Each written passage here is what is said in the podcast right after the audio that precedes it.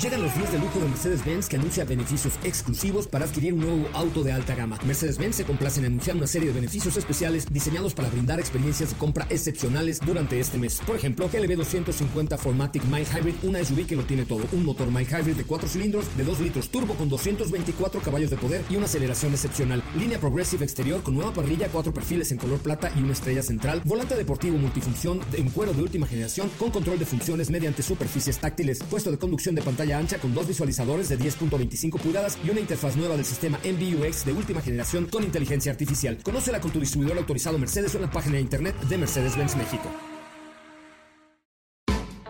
MBS Radio y el Dr. Zagal han dispuesto una generosa y elegante mesa para celebrar este banquete. ¡Pasen! Y sean bienvenidos a degustar los manjares de este menú, especialmente seleccionado para los paladares más exigentes. Esperamos que esta experiencia cultural les deje buen sabor de boca, aquí en MBS 102.5.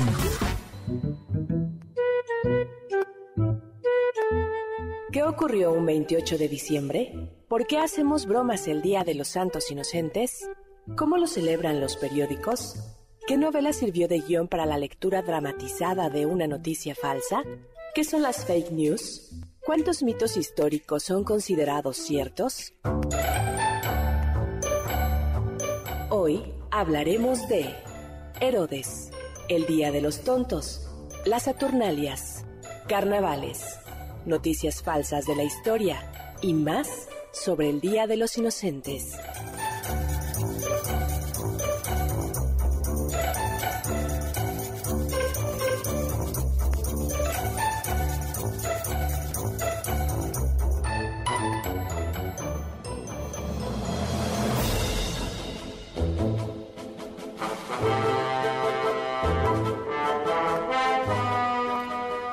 Amigos, soy Héctor Zagal y en este banquete, este banquete muy especial, quiero cambiar un poco la dinámica y quisiera contarles una historia realmente emocionante. Eh, me acabo de enterar, ya dentro de unos minutos eh, saldrá el dato, que hay un descubrimiento arqueológico extraordinario en el Palacio Nacional. Se acordarán que hace algunos meses se restringieron las visitas, por ejemplo, a los murales, y que se había dicho que era por mantenimiento. En realidad lo que pasa es que eh, había ya la sospecha de un descubrimiento arqueológico.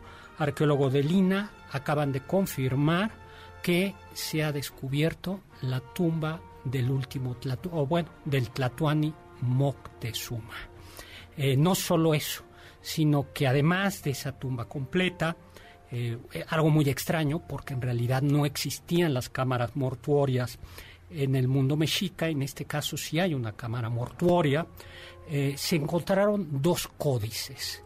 Un arqueólogo amigo mío me ha dicho, y yo creo que dentro de unas horas también saldrá, que uno de ellos está en pictogramas, ideogramas, y el otro está en caracteres latinos, pero en náhuatl.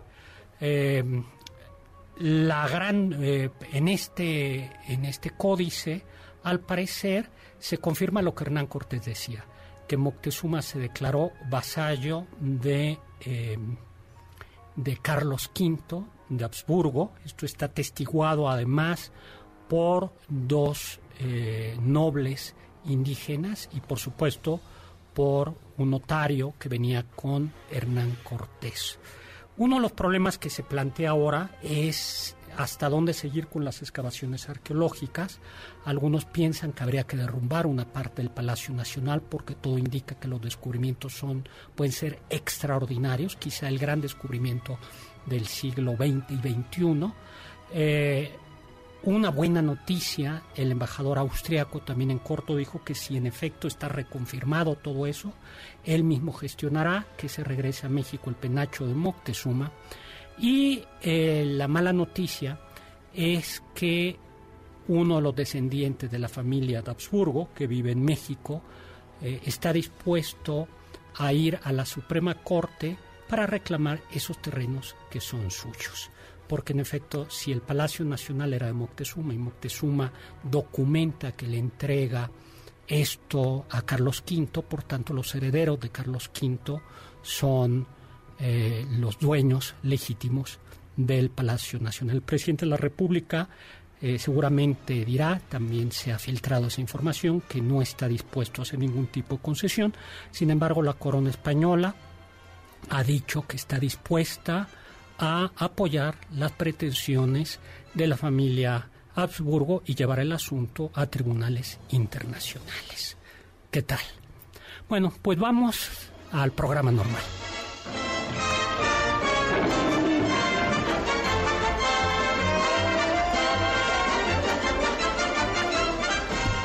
Hola, hola, ¿cómo están? Soy Héctor Zagal, Carla Aguilar, ¿qué tal?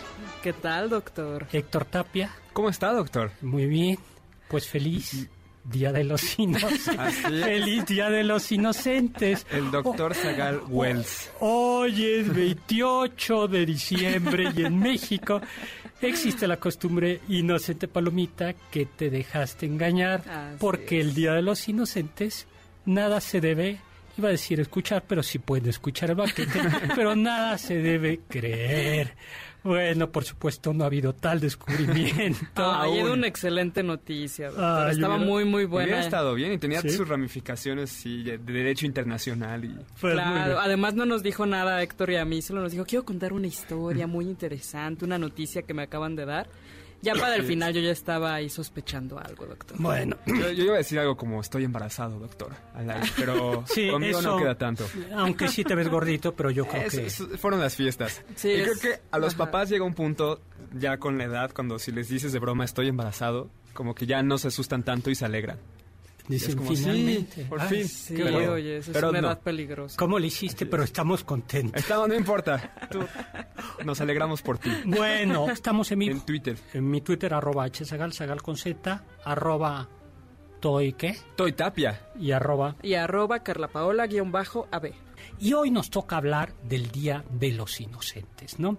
Vamos a comenzar, si les parece, leyendo el pasaje del Evangelio y luego hablaremos del... Em, del origen, ¿no? Cómo empezó a volverse una, una fiesta de travesuras. Exactamente. Si quieren, leemos el pasaje del Evangelio y luego leeremos algo sobre los apócrifos. Perfecto, doctor. Es el Evangelio de Mateo. Después de marchar los magos, el ángel del Señor se le apareció en sueños a José y le dijo, Levántate, toma al niño y a su madre y huye a Egipto. Quédate allí hasta que yo te avise porque Herodes buscará al niño para matarlo. José se levantó, aquella misma noche tomó al niño y a su madre y partió hacia Egipto. Permaneciendo allí hasta la muerte de Herodes, así se cumplió lo que había anunciado el Señor por boca del profeta. Llamé de Egipto a mi hijo. Herodes se enojó muchísimo cuando se dio cuenta que los magos lo habían engañado, y fijándose en la fecha en que ellos le habían dicho, ordenó matar a todos los niños menores de dos años que había en Belén y sus alrededores. Así se cumplió lo que había anunciado el profeta Jeremías. En Ramá se oyeron gritos, grandes sollozos y lamentos. Es Raquel que llora a sus hijos. Estos ya no están y no quiere que la consuelen. Después de la muerte de Herodes, el ángel del Señor se apareció en sueños a José en Egipto y le dijo, Levántate Toma contigo al niño y a su madre y regresa a la tierra de Israel, porque ya han muerto los que querían matar al niño. José se levantó, tomó al niño y a su madre y volvieron a la tierra de Israel. Pues muy bien, este es el pasaje del Evangelio, esta es una fiesta que celebra la Iglesia Católica. Yo ahora mismo no sé si, si los cristianos coptos y los cristianos ortodoxos también, y no sé, eh, y bueno, y los cristianos evangélicos no la celebran, aunque sí conmemoran, conocen el, se refieren al pasaje, ¿no? Esos niños que, pues como, era, como Herodes temía por eh, su reino ordenó la matanza de los niños. Y ya lo hemos dicho, ¿no, doctor? Que los evangelios apócrifos nos hablan de tres reyes magos, pero también ahí se comenta que llegaron con ejércitos, cada uno con cerca de 3.000, 4.000 hombres, entonces a Israel llegaron 12.000 soldados. Claro. O sea, Herodes estaba espantado, Dijo, claramente. ¿qué, pasa? Esto, esto lo cuenta sobre todo, eh, aunque viene algo en el Evangelio armenio, en el Evangelio árabe de la infancia de Jesús, llamado así, este apócrifo, porque la versión que se recibió en árabe, pero quien más habla de esto es el Evangelio armenio de la infancia de Jesús, llamado así porque el manuscrito, el único que teníamos, estaba en armenio, aunque el original es un manuscrito en siriaco. ¿Tú hablas siriaco? No siempre, doctor. No siempre. Algunas veces sí. Eh, bueno, pues el siria, eh, este manuscrito, eh, al parecer el, el Evangelio debe ser del siglo V, siglo VI. Y el Evangelio armenio de la infancia de Jesús, que es muy pintoresco y que da muchos detalles, él cuenta cómo eh, lo que desencadena esto es que hay un tal tipo que se llama Fegor, y Fegor, que vivía en Belén, llega y le avisa a Herodes, oye Herodes, ¿te acuerdas que tú le dijiste a los magos que regresaran a los reyes a avisarte? Pues temo decirte que ya se fueron. y entonces Herodes arde en cólera, le pregunta a los príncipes de Jerusalén qué hacer. Ellos le dicen, bueno, ya tranquilo, no pasa nada, pero al final decide tú. Y bueno, Herodes primero como que dice, está bien, pero dice, no, convoca a los soldados y ordena que a todos sus soldados vayan a ejecutar a, a- en- a todos los niños de su reino de menos de dos años. Dice que pasan por 84 aldeas y que asesinan. Ahí le dice, cuidado con recibir mordidas. ¿no? Bueno, él dice, dineros, cohecho- que no hay cohechos, ni juramentos, ni sollozos. Y que se ejecutan a 13.070 niños. 13.070. Y es muy curioso porque el Evangelio armenio de la infancia de Jesús cuenta que cuando se entera José y María, eh, eh, esconden al niño en el pesebre, entre los animales, y que milagrosamente Belén estaba en ruinas, estando ellos en las ruinas, ven cómo se ejecuta la matanza y nadie los, alca- pues, los mira a ellos. Y ya finalmente huyen a Egipto. En el camino a, Egipto, mm, esto viene en el Evangelio de la infancia de Jesús, eh, hay un momento en el que los soldados van a encontrar a la familia, Sagrada Familia, y entonces el niño, el niño Jesús es- se refugian debajo de una, eh, Una palmera y la palmera baja milagrosamente sus hojas. Y hay un momento en que tienen sed y el niño patalea y de ahí sale agua. Y hay otro momento en el Evangelio árabe en donde entran una cueva y salen los dragones. Y el niño Jesús, ríanse de Harry Potter, el niño Jesús eh, pues tranquiliza a los dragones y los dragones lo ¿Le, ordenan. le hablan en parte al doctor? Y cuando llega a, a Egipto el niño Jesús, comienzan a derrumbarse los ídolos de los egipcios. Todo esto son evangelios apócrifos. Sí, esto es no venía en mi Biblia infantil, doctor. No, pues es que la tuya es la, la aburrida. La, la Biblia- los La apócrifos, aburrida, los, estos evangelios, sí, ya Sí, estos son los buenos. estos sea, son los entretenidos, divertidos. Nada de pintorescos. código Da Vinci, Ríanse de sino ¿no? evangelios apócrifos. Ahora, ya está lo bueno. ya yendo a los datos históricos, no está documentada la, ejecución, la, orden de matanza. ¿Quién era Herodes? Herodes fue rey de Galilea, de Sumeria, perdón, de Samaria, de Idumea, de Judea, rey vasallo de los romanos, que reinó entre el 37 y el 4 antes de Cristo. Y ustedes se preguntarán, ¿cómo es que Herodes murió Antes de... Del Cristo, sí. la respuesta es que, ya lo hemos contado, el que calculó el nacimiento de Jesús, que fue Dionisio el Exiguo, no había ido a sus clases de matemáticas. ¿Tú, pasa- ¿tú pasaste ecuaciones en secundaria? Sí, doctor, no con mención honorífica, pero pasé. Bueno, Aquí estoy. pues al, buen- al buen Dionisio el Exiguo esto de las ecuaciones, además eran ecuaciones simples estas, ¿no? No se le daban y entonces se equivocó al calcular. Eh, se equivocó al, Pero eran hasta ¿Por 10 cuánto se años, calculó? ¿no, doctor? Se- se. Parece, lo- eh, hay una discusión porque eh, se calcula que Jesús nació en el 6 antes de Cristo. Porque parte del problema es que tampoco sabemos con exactitud cuándo murió Herodes. Se calcula que murió entre el 5 y el 4, algunos llegan a decir el 6 y el 4 antes de Cristo. Además había calendarios distintos, ¿no, Sí. doctor? El calendario hebreo, el calendario romano y también estaban los calendarios civiles y los calendarios Claro. religiosos. Eh, para datar la muerte de Herodes, se- lo que se utiliza es la, la historia de Flavio Josefo. De Flavio Josefo, la historia de los judíos. ¿Quién era Herodes? ¿A, a ti te suena Herodes? De la canción. En Herodes. el portal de Belén, el rey Herodes. Y Ahí la Marimorena. En la en la Marimorena. Aparece Herodes. es Sí. cierto, en los villancicos hablan de Herodes, claro. Herodes. Pero no explican lo de la matanza de 13.000 bebés. Sí, Porque 13.070. no sería, no sería muy pintoresco. Tal, tal vez rima, pero no sería como... Trece No, pero en los 70 villancicos también bebés. Jesús se come corazones partidos de pecadores, entonces quizás sí lo menciona, solo no nos damos cuenta. Bueno, pues resulta que Herodes, el, Herodes es histórico, Herodes I o Herodes el Grande, sí existió, como les comentaba, y era un hijo de la fregada. Eh, llegó, él, él en realidad no era judío de origen, era de una familia idumea, es decir, nómada del desierto. Eh, su familia, se, bueno, se convirtieron mm, por intereses políticos y, palabras más, palabras menos, eh, termina consiguiendo que el emperador romano, ya nos tenemos que ir a un corte, eh, le dé el gobierno de estos territorios y era un auténtico hijo de la fregada. Por ejemplo, ejecuta a sus dos hijos porque cree que, mm, Que quieren quitarle el que trono. quieren el trono, en fin, era mata gente. Más vale eh, prevenir. sí, era- ¿qué tal? Que, te, que te oiga tu hermano. Ah, el poder, ¿eh? Ay, ¿Eres el primogénito? No.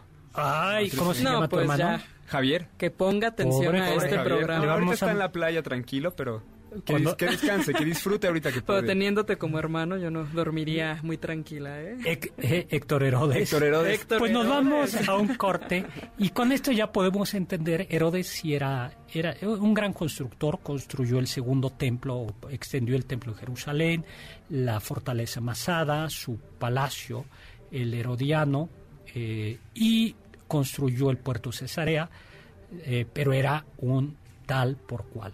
Y, eh, y aunque no está documentado, entonces algunos dicen, bueno, primero en Belén, que era una aldea pequeña, no la matanza debe haber sido, si, si- si se dio, de muy pocos, porque había pocos niños. Sí, claro. Y además, en, en la antigüedad no se caracterizaban por su conciencia social y respeto a los derechos humanos, y mucho menos Claro. Herodes el Grande. Nos vamos a un corte y regresamos en mi Twitter, arroba hzagal, zagal con z.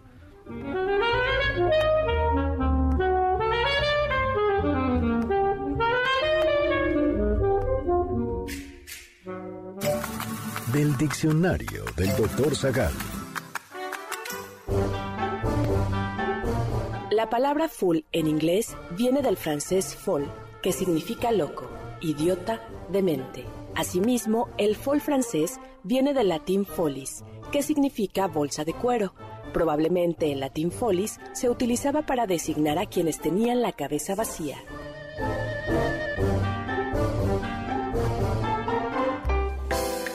¿Están disfrutando el menú? Después de esta pequeña pausa, regresamos al banquete del Dr. Zagal en MBS 102.5. ¿Tienen algún comentario? Pueden contactar al chef principal, el Dr. Zagal, en Twitter, arroba hzagal.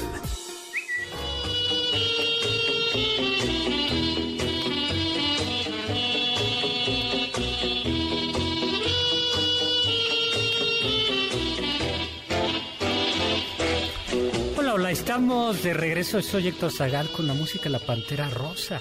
Ay, sí. Oye, además de Michael en cabina, ¿habrá alguien que nos esté escuchando? Porque la Ciudad de México está desierta. Desierta. Mis padres me están escuchando en Querétaro. ¿En Querétaro? San- San Juan eso, del Río. eso te Ay, dijeron. Eso, te- Eso me- Eh, deben de estar en Tequisquiapan visitando las cavas. Con un Y buen vinito, olvida. unos Sí. quesos y... Oh, sí, claro, hijo, te estamos... Oye, ¿y tu novia?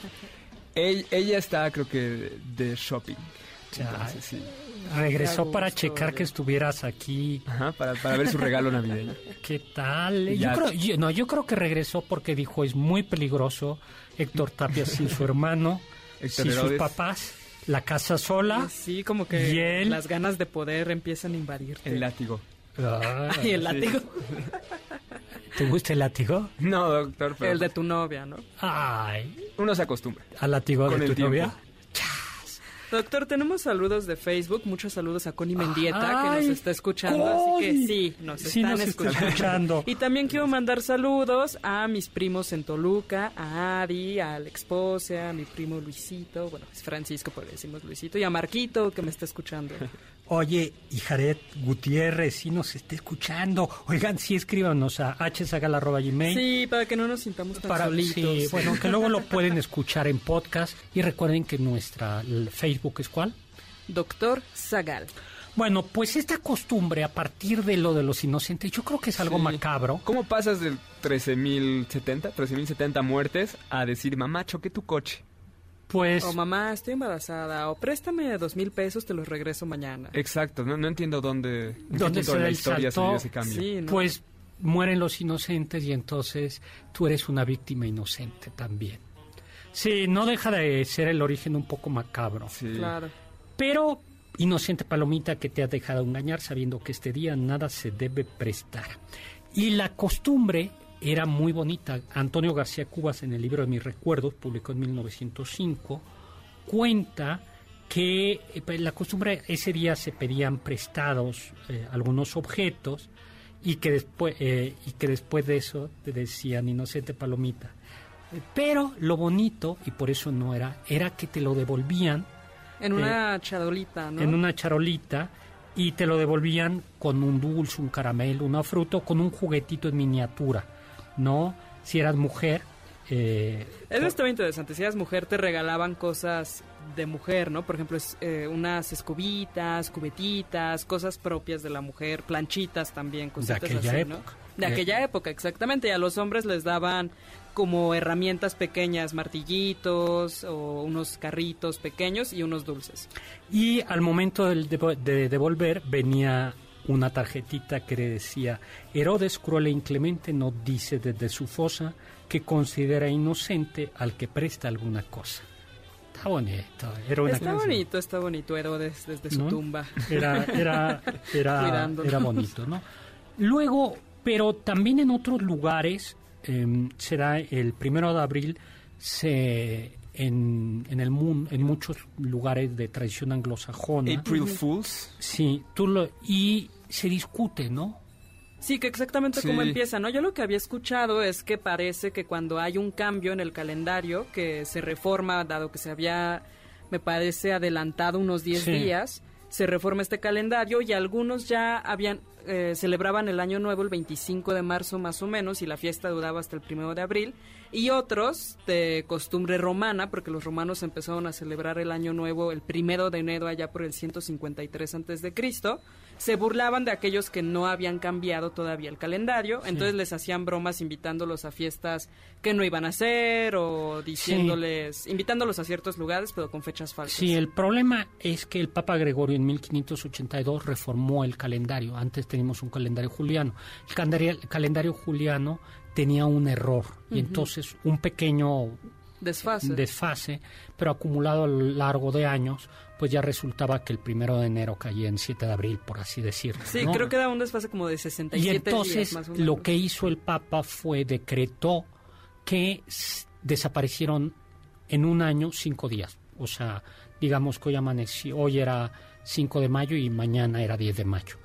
Pero como además se fue em, paulatinamente, no fue de golpe que se haya adoptado el cambio, sino fue se ha adoptado en muchos lugares, es probable que esto haya generado estos, o sea, tú tenías un calendario y tú y yo otro. Todavía los rusos, si ustedes observan las eh, las biografías de los escritores rusos o los personajes rusos, eh, Se hace esa anotación, ¿no? En el calendario juliano gra- y o en el, calendario gregoriano. gregoriano, ¿no? Sí, Pero el hecho es que eh, hoy yo creo que vamos a hablar de las De noticias. buenas bromas que se han hecho. Bueno, yo no pensaba en buenas bromas, yo pensaba Ay, en no. ¿A ustedes noticias. les gustan estas bromas, por ejemplo? Hay mucha gente que sí le encanta hacer bromas de, No. de este tipo. A mí me divierten, por ejemplo, hoy el periódico Reforma sacó una muy divertida. La- el presidente Nobel, el, presidente de la República saca el premio Nobel de Economía Por tener. Por tener, por tener otros, otros, datos. datos. y tú leíste Pero tú te yo asustaste, caí. tú. Sí, yo ya estaba bien enojada, a punto de hacer miles de hashtags, abajo el gobierno, no, no es cierto. Pero leí una noticia que decía que iban a cerrar tres líneas del metro, me parece la dos, la tres y... Ay, no me acuerdo cuál era la otra. Pero yo ya estaba súper angustiada, cómo voy a llegar a mi trabajo, cómo me voy a mover, porque las iban a cerrar seis meses por reparaciones.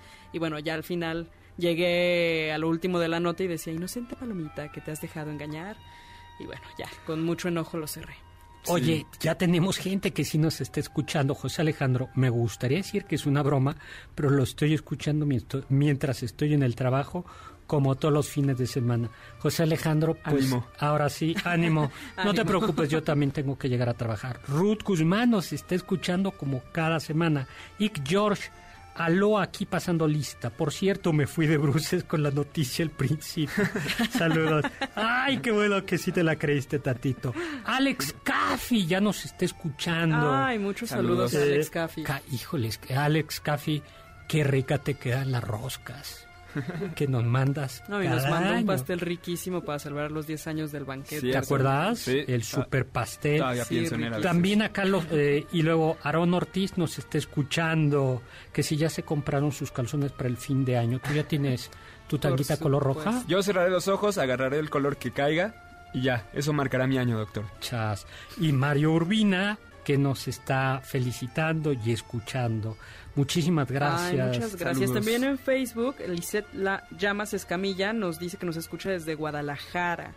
Y David Ávila nos manda saludos desde Los Ángeles. Oye, y Dax, yo también los escucho con la broma de inicio, lo dejé verdaderamente eh, perplejo. Qué, qué bien. Todos estábamos perplejos. Pues, con pues un saludo a... Hicimos nuestra guerra de los mundos. Sí, un saludo a- a- hasta Los Ángeles.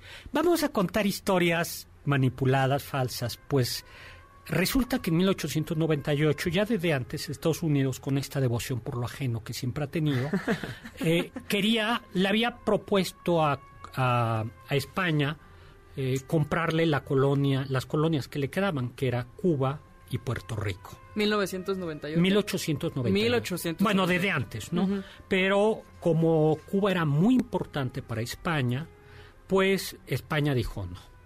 Y ya había, al mismo tiempo había movimiento de independencia en Cuba. Y resulta que Estados Unidos manda sin previo aviso un barco de guerra, el Maine, y llega a La Habana. España sin a- previo aviso, eso era una falta diplomática, Claro. no iba como en son de guerra, pero lo recibe y eh, incluso les ofrece un baile a los marines como para decir vamos a bajar la tensión y oh sorpresa, eh, el 15 de febrero a las 9.40 explota eh, el Maine y salta por los aires con eh, de los 355 tripulantes mueren 244 marineros y dos oficiales, ¿no? El resto de la oficialidad estaba en el baile que le ofreciera las autoridades españolas. Y eh, bueno, pues de inmediato William Randolph Hearst, que era un magnate del periódico, el ciudadano Kane está inspirado en él, El amarillismo. Sí, William dice, el barco de guerra Maine fue partido por la mitad por un artefacto infernal secreto del enemigo. Y comienza a publicar y a insistir en Sí, esta sí, sí. noticia.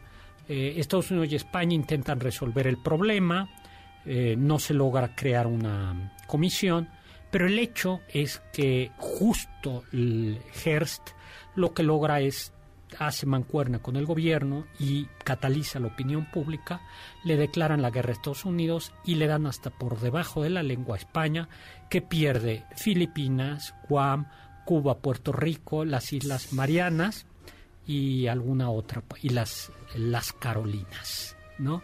Todo porque por una...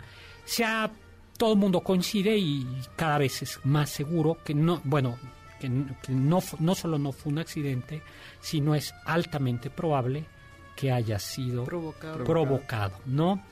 Por el mismo Estados Ay, Un Unidos. qué trabajo interno. Un trabajo interno para que vean lo que son Las fake news. Las fake news. Y eso, ¿no? El amarillismo, lo que tú comentabas, Sí. tomar algo y hacerlo mucho más grande, mucho más Sí. grande y publicarlo varias veces y te lo terminas creyendo. Lo peor es que los cubanos cuando llegó- cuando perdieron la guerra los españoles dijeron, ah, ya llegaron los Estados Unidos a liberarnos. Y oh, no, bueno, cuando llegue Estados Unidos a tu país. Pues no, no, no se quedaron ¿no? y pasaron muchos años hasta alcanzar su independencia. Y luego, quién sabe. Han oído, no tienen, ya nos tenemos que ir a un corte. Ya no, no tienen pan, que coman pasteles. ¿Quién dijo eso? María Uy. Antonieta, dice la leyenda. Exactamente, es pura leyenda. Regresamos.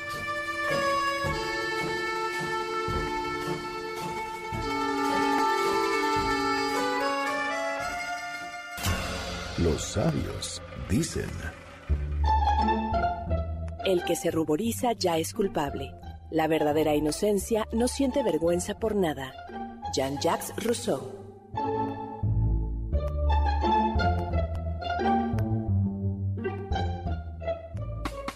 ponte en contacto con nosotros en nuestra página de Facebook, Doctor Zagal. Ya volvemos a este banquete después de un ligero entremés comercial. Ya volvemos a este banquete después de un ligero entremés comercial en MBS 102.5.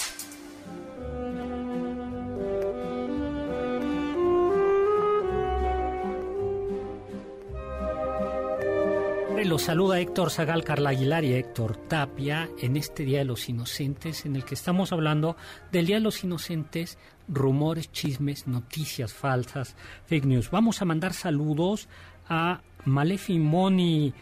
Dice, yo casi me creí lo del principio y ya se estaba emocionando. Ay, Ay, sí, inocente palomita. Edgar Regalado, saludos Zagal y lo mejor para este 2020, amigo del banquete, pues lo mejor para nosotros, para ustedes, para todos. Eh, Carlos TC y también con ustedes al pie del cañón como cada sábado. Saludos para todos en la cabina, incluyendo al Michael, Carlos TC. Libby saludos. Sánchez Armas, eh, feliz 2020 desde Tlaxcala, que nos escucha con apasionado interés. Besos y abrazos. Ay, muchísimas, gracias, saludos. Y eh, tenemos a Sergio y Marichu. Mándeme saludo, doctor. Es Sergio Pantoja. Hola, Sergio, ¿cómo estás? Eh, Sergio Pantoja, un abrazo. hola. Un, un super abrazo que es fan del, del programa. Pues les Oh, agradecemos. O sea, si nos están escuchando, o sea, si Así hay es, gente. empezamos Sí, ya con la estamos duda de si- emocionados. Gracias. Sí, llegamos medio tristes Pues pensando que nadie que nos iba a nadie, escuchar. pero sí, bueno, pues les decía que María Antonieta esto de que cuando le pregunta, ella pregunta, ¿por qué se ha levantado el pueblo en armas? Y le dicen es porque está muerto de hambre. Pues no tienen pan, que coman pasteles. Eso no es verdadero. Ese detalle lo hizo, esa frase se atribuye a una princesa y la lo narra Rousseau en una obra que fue publicada mucho antes de la Revolución Francesa, con lo cual fake news. Pero sí le aplicaron una a María Antonieta. Y es que una, una dama de la corte, con la complicidad de varios personajes, acude y le dice a un cardenal que quería quedar bien con María Antonieta, le dice al cardenal, oye, la reina quiere un collar de diamantes, Ay, pero es como es muy caro y no lo puede comprar así como así, dice que tú se lo vayas y se lo pidas a los joyeros y que luego te lo paga. Y llega este cardenal, un noble, eh, Rohan, me parece, o Roen, que se llamaba, no tengo a la mano el nombre, eh, era limosnero mayor del rey, encarga el collar y luego, eh, y ya, y dice, yo hablé con la misma reina, la misma reina en los jardines de Versalles me dijo, sí, sí, quiero el collar. Y luego resulta que no. Eh, cuando los joyeros ven que no llega el dinero, van y termina el asunto eh, al, al rey, el rey, eh, la Cámara del Rey terminan condenando al cardenal porque dicen, ¿por qué pides esas cosas? Y todo se le volcó en contra de María Antonieta, porque nadie creyó que no lo había pedido. Y una de las causas o parte de la mala reputación que tenía la reina era justo este famoso collar que le terminó, dicen algunos, cortando la cabeza. Hubo que disfrazarse de reina María Antonieta en los jardines nocturna, en una visita nocturna en Versalles, para hacer pasarse por ella. Pero Doctor, lo que evolucionan también son las bromas. Ah, sí. Porque, por ejemplo, hemos hablado con esto de María Antonieta también, que son rumores o son cosas que no puedes atestiguar, como en Cuba y Estados Unidos el barco que explotó.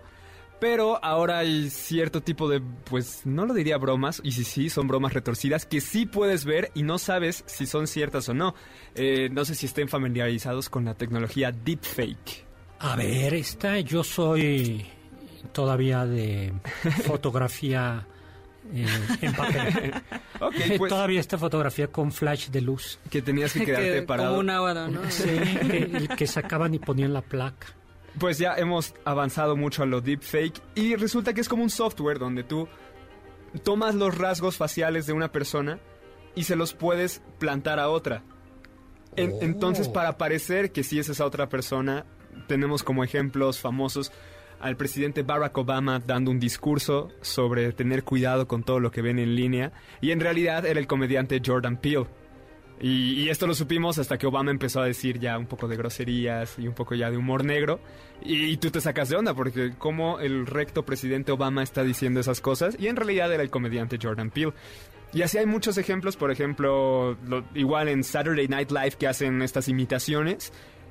O sea, ya no solo imitan la voz, ya puedes ver la cara, lo cual es un poco divertido y, y preocupante también. Y había Chas. uno que empezó a circular de Jim Carrey actuando Sí. como Jack Jack, Nicholson. Torrance, Ajá. que fue interpretado por Jack Nicholson o John Torrance, no me acuerdo el nombre, Sí. en la película del Resplandor. Y pues, estaba exacto, ¿no? La manera en la cual actuaba y todo, y muchos pensaban que iban a hacer un remake del Resplandor o que simplemente había sido por diversión. Y resultó que era un video deepfake, Ujú. que habían superpuesto la cara de Jim Carrey en la de Jack Nicholson. Qué miedo. ¿Y cómo hay Da alguna manera de, fija- de averiguar así como más o menos a simple vista si es falsa? Hay algunos, Sí. sí. depende también qué tan sofisticado esté el video. Hay algunos que sí se ven un poco, por ejemplo, hay uno de- con Steve Buscemi, este actor, este, pues ya un poco mayor, en el cuerpo de Jennifer Lawrence. Ahí obviamente es un deepfake, pero dicen que tienes que ver los ojos. Porque lo que hacen luego es escanear las fotografías y pues en las fotografías no se mueven los ojos. Entonces, por ejemplo, en este video de Obama sí se ve que cuando parpadea es un poco raro. Entonces hay, hay que ver eso. Pero eso es ahorita. Me imagino en 10, 20 años que avance la tecnología. Ya no hay sí, que ya creer en será lo que ves. distinto, pero Ya, es interesante exacto. porque... Bueno, siempre será una buena salida para que la pareja que se acusa de infidelidad diga deepfake. Sí, deepfake, esta foto, esta foto no, Ese Este no era yo en ese realidad. no era, no- Pero no ya era- ni siquiera podemos decir ver para creer. Exacto. Ujú, Pero esa bueno, frase. los ojos entonces nunca mienten. The eyes, they never lie, como dirían por ahí. En una Ah, película. Pero sí, hay, hay grandes bromas, doctor. Como cuando el Big Ben dijeron que iba a ser ahora digital. digital, eso lo Eso dijo la está BBC. ¿no? buenísimo, ¿no? Fue Sí. en 1980 que la BBC dijo que el legendario Big Ben iba a ser renovado y iba a pasar e iba a pasar a ser un reloj digital. Pero las personas al parecer no les dio mucha gracia y sí se enojaron. y tuvo la británicos. BBC que salir a disculparse. También el primero de abril, ya que estábamos hablando del April Fool's Day, el primero de abril de 1957, la BBC también transmitió un reportaje especial sobre árboles de espagueti que eran cultivados por una familia en Suiza. Y hubo gente que se lo creyó. Hubo muchas personas que buscaron contactar a la BBC para decirle, ¿y cómo puedo yo cultivarlos en mi jardín? árbol de Estoy muy espagueti". interesado. Y hubo otra, la del Día de los Inocentes en Suecia, en 1962. En ese momento toda la televisión era En blanco y blanco negro. y negro y salió un científico diciendo, bueno, muy serio, que si se ponía una malla, por ejemplo, una media De eh, nylon. de nylon en determinadas condiciones, se podía engañar al ojo humano y hacer que se viera a colores Ah, la sí. televisión. Y ahí tienes a Además los daba suecos. instrucciones. Tienes que estar a cierta distancia de la televisión, en cierto ángulo, y mover la cabeza adelante hacia atrás, adelante hacia atrás. Y eventualmente vas a ver los colores de la televisión. Oye, ¿se acuerdan del chupacabras? Eso no, fue- bueno, ustedes no se van a acordar. Ese no fue real, doctor. cuan- cuando el error de diciembre y el desastre de este país en la transición Del gobierno de Salinas, Salinas Cedillo. a Cedillo, que el país estaba cayendo a pedazos, verdaderamente, pues apareció un animal que chupaba A las cabras, a las ¿no? cabras y a los borregos, el chupacabras. Y que se, era algo así como un Krampus, un hombre de la abominable. Sí, como, como un Jack, ¿no? Un abominable hombre de las nieves. Y se, su- sí, hasta salieron fotografías, ¿no? Y era nada más como Sí. unos ojos brillantes en la oscuridad. Bueno, Oye, Ya yo fui niño cedillo y sí escuché el chupacabras. Sí. Ujú. Igual Disney está congelado. Pues este rumor tiene como eh, base que el funeral de Walt Disney fue Fue muy íntimo, muy, íntimo. privado y nadie tenía Y datos. entonces, y luego en algún momento Salvador Dalí dice que eh, a él le gustaría ser Congelado como, como su amigo Walt Disney. Pero no, no hay ningún indicio de que esté congelado. Elvis Presley, Pedro Infante y Juan Gabriel Pues ¿Están todavía vivos? el año pasado, ¿no? Apenas a inicios de este año salió el ex manager o algo así de Juan Gabriel a decir está, vivo, vivo. y va a regresar y dar Y José. José también. Hay, hay un fuerte rumor de que... ¿De que sigue es- vivo? de- junto con Jo- Juan Gabriel. También escuché hace un par de meses que Jenny Rivera decían que estaba viva y tenía un canal de cocina en YouTube. No, bueno, La tierra de los muertos vivientes. Qué Bueno, miedo, oye. El, donde están todos... Van Gogh se, se arrancó la oreja. Eso está interesante porque eso te lo ponen hasta en libros de Sí. historia del arte muy serios, Por ¿no? su que se locura que arrancó... se arrancó. Y que que además, además se se la mandó a una prostituta. Exacto, que De en un que se delirio enamoró. se, había enamorado de esta prostituta y en un delirio decidió darle una ¿Tú quieres parte a tu sí. novia Héctor Tapia? Yo sí, mucho. Demuéstraselo. Tanto como para cortarte una oreja. Córtate un pedacito de la oreja. No, eh, O sea, extremas ¿vale más tu oreja que el amor? es un valor más capitalista en las rebajas de Navidad y así. Ah, Eso está mejor así que un pañuelo ensangrentado con, con mi lóbulo, la ¿no? pones en sal para que no te... ¡Ay, va a Sí, no, caer! qué horror. Olviden lo que acabo de decir. Bueno, y entonces no, ¿cómo estuvo lo de la oreja? Eh, Pues en realidad no, no se cortó la oreja completamente, sino que fue un pedazo del lóbulo de la oreja izquierda y al parecer ni siquiera fue él quien se la había cortado, sino que eh, me parece que fue en Gauguin. Otro 1888 cuando vivían cerca y pasaban mucho tiempo juntos, Van Gogh y Gauguin. El gran pintor Gauguin también, que era Así un es. personaje siniestro. Así es, y luego Van Gogh estaba en su depresión y melancolía Esquizofre- terrible. Esquizofrenia. tenía. Sí, tenía unos problemas, unos trastornos mentales fuertes. Entonces, en una discusión de aquellas que tenían Gauguin y Van Gogh, parece que Gauguin se le fue encima y le alcanzó a cortar parte del óvulo de la oreja izquierda. Y Van Gogh, para cubrirlo, dijo que había sido él mismo en un ataque de locura. El Manco de Lepanto, el 7 de octubre de 1571, en el Golfo de Lepanto, una tropa, una flota integrada por eh, barcos de España, de los estados pontificios de la República de Génova y de la República de Venecia, enfrentan, la Liga Santa enfrenta a los barcos del sultán de Turquía. Y entre ellos va Miguel de Cervantes Saavedra, quien pierde una mano. Y bueno, los lo llamamos el manco de Lepanto, pero en realidad parece que cuando le, le llamaban manco a las personas no significaba que, la, que habían perdido la mano completamente, sino que se pudo haber lastimado un dedo o parte de la mano por no haberla perdido. Claro. Se pudo haber hasta lastimado el brazo y aún así lo Sí. llamarían manco. Es que en español lo antiguo eso quería decir. Rápidamente vamos a mandar saludos para irnos, ¿no? Eh, a un corte, Rosa María Montaño, saludos a todos de parte de la familia Montaño Ah, y saludos muchos del saludos. banquete es mi a la familia. yo le mando Montaño. muchos saludos. Ay, Arturo Memon, gracias por entretenernos un poco a los que trabajamos en estos días. ¿Podría ser un programa para analizar el terminejo ese pocho de ser latino? Sí, por supuesto. Si Ah, quieres ahora, muy bueno. les adelanto que tiene su origen en el imperialismo francés. Claudia Rangel, saludos desde la hermana república de Atizapán de Zaragoza. En Lomas Muchos de. Atizapán nos está escuchando muy interesante el programa. Saludos para todos y que tengamos un muy buen año y bienas Muchísimas gracias igualmente. disfrutando el banquete. Vamos a un corte y regresamos en unos minutos.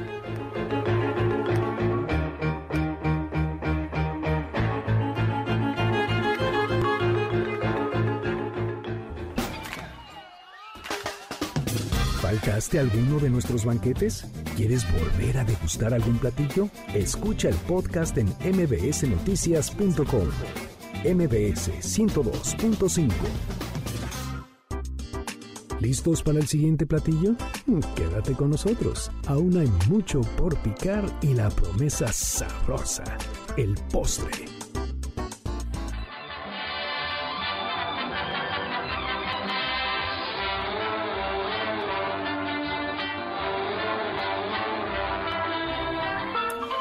Hola, hola, estamos de regreso con esta bonita. Pero esta es la, esta es la de despedida, ¿no?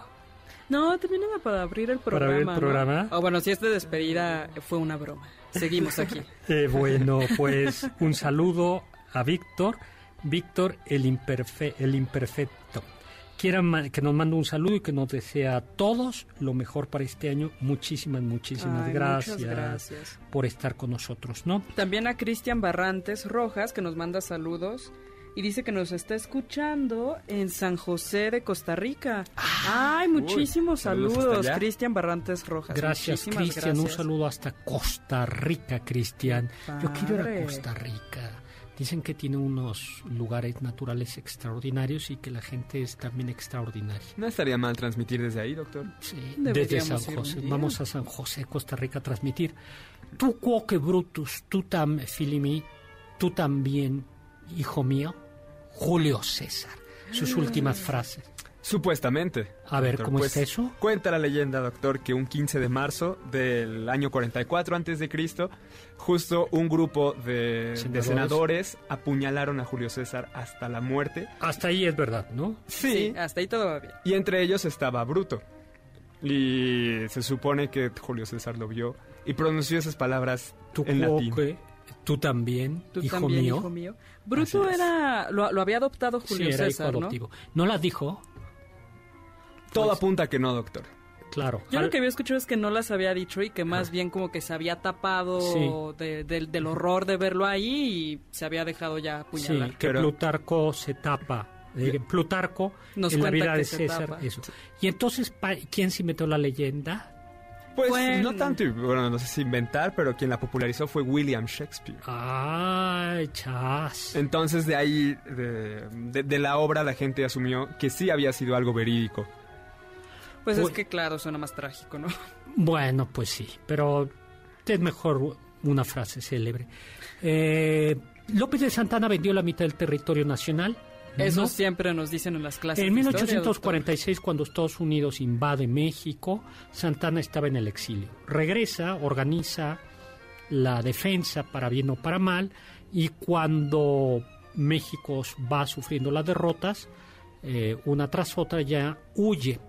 Eh, huye eh, rumbo a Oaxaca, donde es capturado, eh, donde es capturado por los estadounidenses, es depuesto por el gobierno mexicano como presidente y es el gobierno en el exilio, es el gobierno provisional con sede en Querétaro el que firma el tratado Guadalupe Hidalgo por el que México pierde California, Nuevo México, Arizona, Nevada, Colorado, un pedazo de Wyoming, un pedazo de Kansas. Eso sí no fue broma. Eso no fue broma. A ver, se me va siempre. Y Utah. ¿Eh? Entonces, luego Santana sí, sí vendió la mesilla, eh, Claro. siendo ya en su última presidencia. Dicho sea de paso, yo creo que no le quedaba la otra, ¿no? La mesilla fue un pedazo que se le olvidó llevarse a los gringos y que necesitaban para la ruta del tren. Y bueno, pues algunos dicen o se las vendías o se las llevaban, ¿no? Quién sabe, ¿no? No lo sé, no pretendo ofender a Santana, pero el hecho es que no.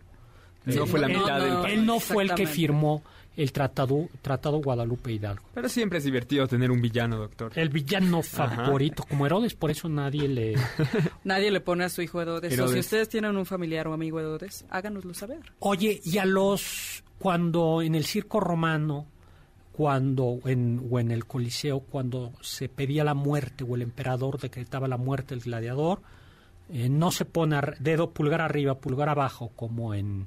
En Gladiador, Como en ¿no? La película Como en gladiador 2000. o como en los... ¿Cómo se dice? O como en las redes sociales, ¿no? Sí. Sí. Eh, El, Ah, el sí, claro, pulgar para arriba y pulgar para abajo, no ¿no? me gusta, ¿no? También eso es un rumor, fake news. chisme, Sí, falsedad. exactamente. Eh, lo- y lo tenemos gracias a Joaquín Phoenix, que actúa de cómodo, el emperador que está en contra de No, Russell Crowe. estaba mucho desde antes, ¿eh? Desde antes la Sí. leyenda, bueno, a mí ya me tocó verlo con, con Joaquín Phoenix, pero justamente se supone que entonces para salvarle la vida a algún gladiador, el pulgar iba hacia Arriba. arriba. Y si Al bajaba cielo. el pulgar, entonces significaba que pedía su muerte. Y parece que no es así, en realidad lo que había escuchado yo es que el pulgar de alguna manera representaba la espada y si era hacia arriba o a la mitad era como una espada desenvainada y cuando pedía cuando querías y eso significaba que quería la muerte del gladiador y cuando metía ese dedo pulgar en la mano contraria era como guardar la espada y salvarle la vida al gladiador. Guas. ¿Nerón quemó Roma? Eso dicen todos, doctor. Sin y que además con una lira estuvo bailando y cantando, ¿no? Celebrándolo. que la orden- ordenó quemarla para inspirarse y poder componer una nueva, así como se cantó, como la Ilíada cantó, o, perdón, como eh, algunos poetas cantaron, porque la Ilíada no lo canta, la, los rapsodas griegos. ¿no, griegos, la destrucción de Ilión, de la sagrada Troya, él quería pues inspirarse y dijo, quémenme Roma para que yo pueda componer. pues no, él no estaba en Roma y todo indica que no pretendió quemarla, sino que fue un accidente y pues ya. Y que de hecho buscó apagar el incendio, o sea, sí mov- movilizó a los que entonces eran bomberos y para apagar el incendio. Doctor, rápidamente tenemos saludos en Facebook de Ricardo Sánchez Padilla y Jorge Luis López Morales, Muy que sí bien. nos están escuchando. Y luego ah, también hay otros rumores históricos que nos llegan, ¿no? Por ejemplo, Cleopatra a veces Ah, la ¿cómo? pintan como sí, la sí. más guapa y que es gracias a eso que pudo atraer... ¿Era egipcia? No, No. No era, griega. Toda su ¿Cleopatra? sangre, claro, su sangre era griega. ¿El disfraz egipcio por excelencia no era egipcio? Eh, en efecto, sí se vestía como egipcia, Pero ella misma Pero no ella pertenecía a una dinastía egipcia. era su sangre era griega, era descendiente de los Ptolomeos. Así es. Y entonces a veces la pintan muy, muy guapa y que gracias a eso pudo dirigir y conquistar a... ¿Quién fue? Eh, Marco a Julio César y luego Marco Antonio. Sí, claro, Marco Antonio. Y a veces la pintan como muy, muy fea, pero que era una gran estratega, ¿no? Entonces, dependiendo de quién te cuente, sí, los romanos a veces te cuentan que era muy, muy guapa y gracias a eso es que pudo conquistar a Marco Antonio y entonces, junto con él, pues, vencer a los romanos y a veces te cuentan que es muy, muy fea. Pero tú decías que al parecer eh, Cleopatra lucía como una artista pop, ¿no? Circula en internet que varios estudiosos como que recopilaron información y presentaron un modelo 3D de cómo se vería, bueno, cómo se veía Cleo- Cleopatra en su época y era idéntica a Britney Spears. No, entonces ¿De verdad? Ajá, it's Cleopatra. Bueno, oye, eh, pues ¿cómo andamos de tiempo? Ya prácticamente nos tenemos que ir. Dos Ya pronto, doctor. Pero a ver, entonces también hay otro. ¿Las pirámides fueron construidas por esclavos, doctor? ¿Tú qué dirías? Por alienígenas, doctor. Yo, me, yo sigo Ay, diciendo no. alienígenas. Yo sí compré esa Llegaron historia. los marcianos. Ay, no, qué mal nos han hecho los Pues alienígenas. parece que no, amigos, que fue construido por egipcios que trabajaban, mm, yo no digo que en las mejores condiciones, Sí, no era el mejor trabajo. pero eran trabajadores buscaría. libres y sí sabemos que desayunaban cerveza. Y que también les pagaban con cerveza, ¿no? Suena bien. Bueno, si, sí. si tenían seis días, más de seis días de vacaciones al año, suena muy bien. Es suena más tentador desayunar nosotros, cerveza y más días de vacaciones que nosotros. Ay, nosotros no estamos. Bueno, pues les recomiendo que lean un texto del Evangelio según Jesucristo de Saramago, el Premio Nobel de Literatura. No es histórico, eh, no es teológico, pero es sin duda un gran texto. El Evangelio según Jesucristo de Saramago. Bueno, muchísimas gracias a Michael en Controles, Juan Carlos Castillo, Carla.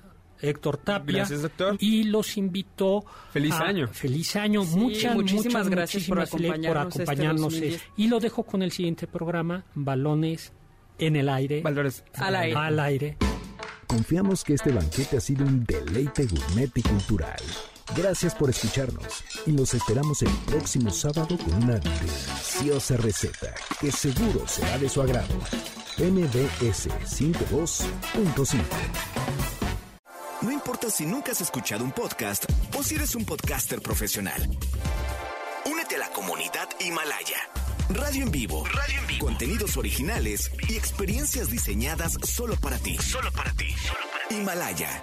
Descarga gratis la app.